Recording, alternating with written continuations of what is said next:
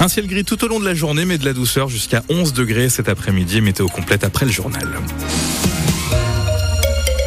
Isabelle Rose, à la une de votre journal de 8 heures, la Saint-Vincent du Chablisien hier à Fier, qui a attiré des milliers de visiteurs. Des amateurs de vin, des curieux qui profitent de cet événement festif pour peut-être boire un peu plus que de raison. Et on en profite ce matin sur France Bleu Auxerre pour vous interroger justement sur votre rapport à l'alcool. Globalement, selon Santé publique France, les Français boivent moins. 8% avouent consommer de l'alcool chaque jour contre un quart il y a 30 ans. Et selon ce rapport, la consommation d'alcool peut être très élevée de manière exceptionnelle. Elle augmente même chez les jeunes femmes. Pauline Boudier a tenté de vérifier si c'était aussi le cas ce week-end à la Saint-Vincent du Chablisien. C'est le principe même de la Saint-Vincent, goûter des vins. Alors forcément... Ludovic vient tous les ans. Pour lui, la Saint-Vincent, c'est l'occasion de faire la fête en buvant. Quand on boit, on boit quoi. Juste euh, quand c'est l'occasion quoi. Là, c'est la fête, on boit. Ça, on se limite pas. Mais sinon, euh, quand c'est la semaine, ça, non, on boit pas. Hein. Parce que moi, je travaille, euh, je fais des trucs précis, alors donc je bois pas de vin. Céline, elle, en est à son quatrième verre et elle l'avoue, elle ouvre très régulièrement une bouteille autour d'un repas, mais seulement le week-end. C'est pas très très exceptionnel depuis que j'habite dans le coin. Ça devient régulier quand même. Parce que bah, c'est du bon vin et puis c'est agréable et ça permet de passer des bons moments avec euh, des amis. 4 Français sur 10 boivent de l'alcool au moins une fois par semaine, un chiffre en nette diminution ces 20 dernières années, notamment chez les jeunes qui boivent moins souvent mais en plus grande quantité. Kevin et Jake confirment, ils font la fête à Fier depuis samedi et ils ont un peu abusé. Il faut boire avec modération. modération. Moi j'ai bu avec beaucoup beaucoup de modération hier, en fait un peu trop de modération donc je bois plus aujourd'hui. On perd un peu de compte. C'était tellement bon le vin qu'on on se perdait dedans. Donc aujourd'hui, euh, soft De l'eau, c'est très bien l'eau. Santé publique France estime que notre consommation d'alcool reste trop élevée malgré la baisse enregistrée ces dernières années. Et le vin à consommer, on le rappelle, avec modération, Thierry Boulan. Oui, vous faites-vous davantage attention à votre consommation d'alcool C'est la question qu'on vous pose euh, ce matin. Comment contrôlez-vous cette consommation? Est-ce que vous trouvez qu'on en fait trop autour de cette consommation d'alcool ou pas assez? Est-ce qu'on devrait être euh, beaucoup plus vigilant, beaucoup plus sévère? Vous nous appelez au 03 86 52 23 23.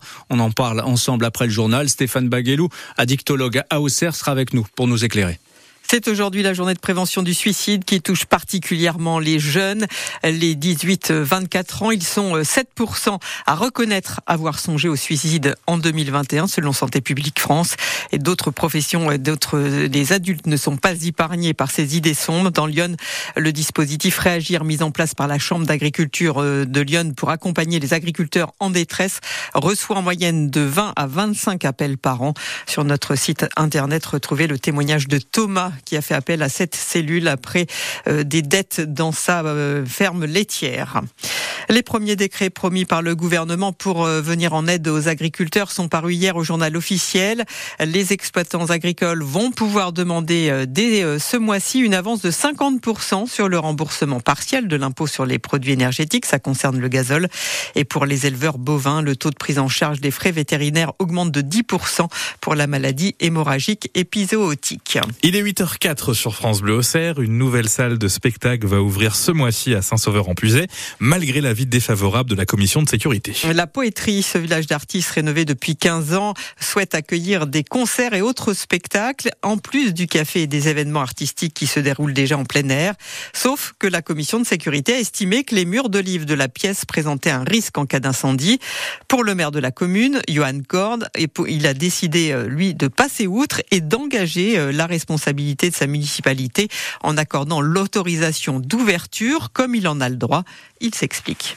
Ce qui a prévalu dans ma prise de décision, c'est les éléments de sécurité de base. On a une défense incendie qui est suffisante. En termes d'issue de secours, on est supérieur en nombre et en largeur à la réglementation. En termes d'éclairage, on est supérieur à la réglementation. La salle, faut la voir pour comprendre. C'est clair que personne n'a envie qu'il y arrive un drame dans cette salle, ni nulle part ailleurs. On est tous conscients qu'on est, on est là pour faire en sorte que euh, les gens soient en sécurité. C'est le principe de base. Après, il y a la réglementation qui vient fixer des règles. Et je trouve, moi, à titre euh, individuel et personnel, que les règles fixées par la réglementation ne sont pas adaptés à ce cas particulier. Il faut regarder cette salle non pas comme une salle de spectacle simplement, mais aussi comme une œuvre d'art. Il y a énormément de choses qui sont euh, en dehors de ce qu'on peut acheter dans le commerce, construire avec euh, des règles ordinaires. A beaucoup de choses qui sont faites euh, par l'artiste lui-même. Ouverture prévue de cette salle de spectacle de la poétrie à Saint-Sauveur courant février.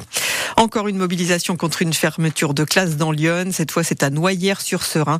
L'association des parents d'élèves organise un rassemblement euh, dans une heure devant l'école car une classe est menacée de suppression à la rentrée prochaine. Le président exécutif de l'AGIA, Baptiste Malherbe, est l'invité exceptionnel de 100% AGIA ce soir à partir de 18h. Et on reviendra avec lui sur euh, l'erreur d'arbitrage hein, lors du match euh, Pau-Auxerre samedi.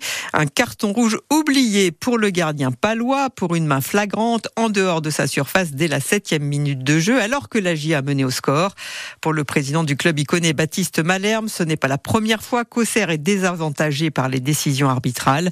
Mais dans les faits, est-ce que l'AGIA a été vraiment victime d'erreurs d'arbitrage à répétition cette saison, Nicolas Fillon?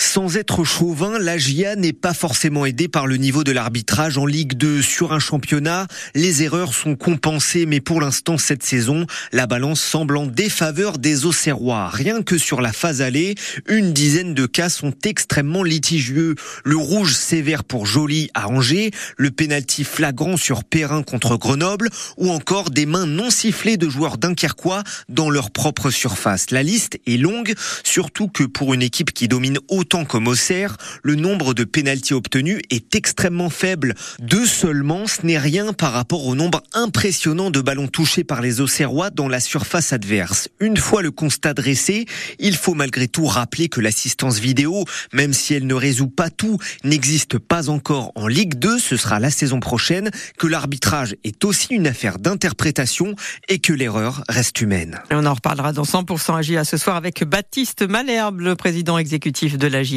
nous évoquerons également le choc samedi avec la réception du leader Angers. En moto, on vous en parlait hier sur France Bleu Le, motard iconé Olivier Faya est arrivé 838e sur 1300 de la course Enduropal.